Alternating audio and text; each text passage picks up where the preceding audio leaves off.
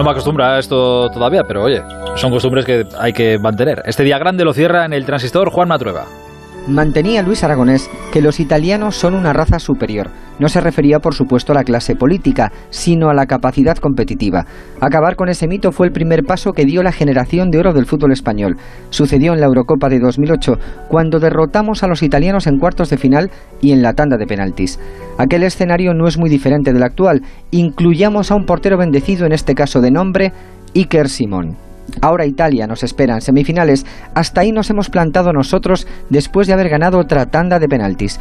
Las diferencias son sutiles, pero no afectan a lo primordial. Podríamos estar asistiendo al nacimiento de una generación ganadora y que nadie diga que lo vio venir. Solo Luis Enrique y Roberto Gómez están autorizados a pronunciar las cuatro palabras demoledoras. Ya os lo dije. Sobre las circunstancias del partido contra Suiza debatimos largo y tendido.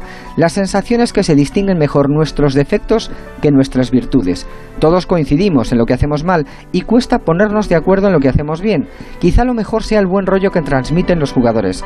Además de un grupo feliz, Luis Enrique ha formado un grupo optimista, cuestión fundamental para superar obstáculos ni nos afectó el mal comienzo del torneo, ni aquel fallo de Unai Simón, ni el penalti que tiró al palo Busquets.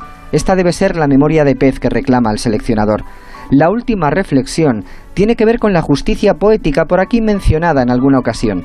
Igual que el fútbol ha terminado por premiar a Unai Simón, sería hermoso que Luis Enrique pudiera curarse del todo aquel codazo de Tasotti, un bonito deseo, al que desde ahora mismo le pondremos velas. Buenas noches.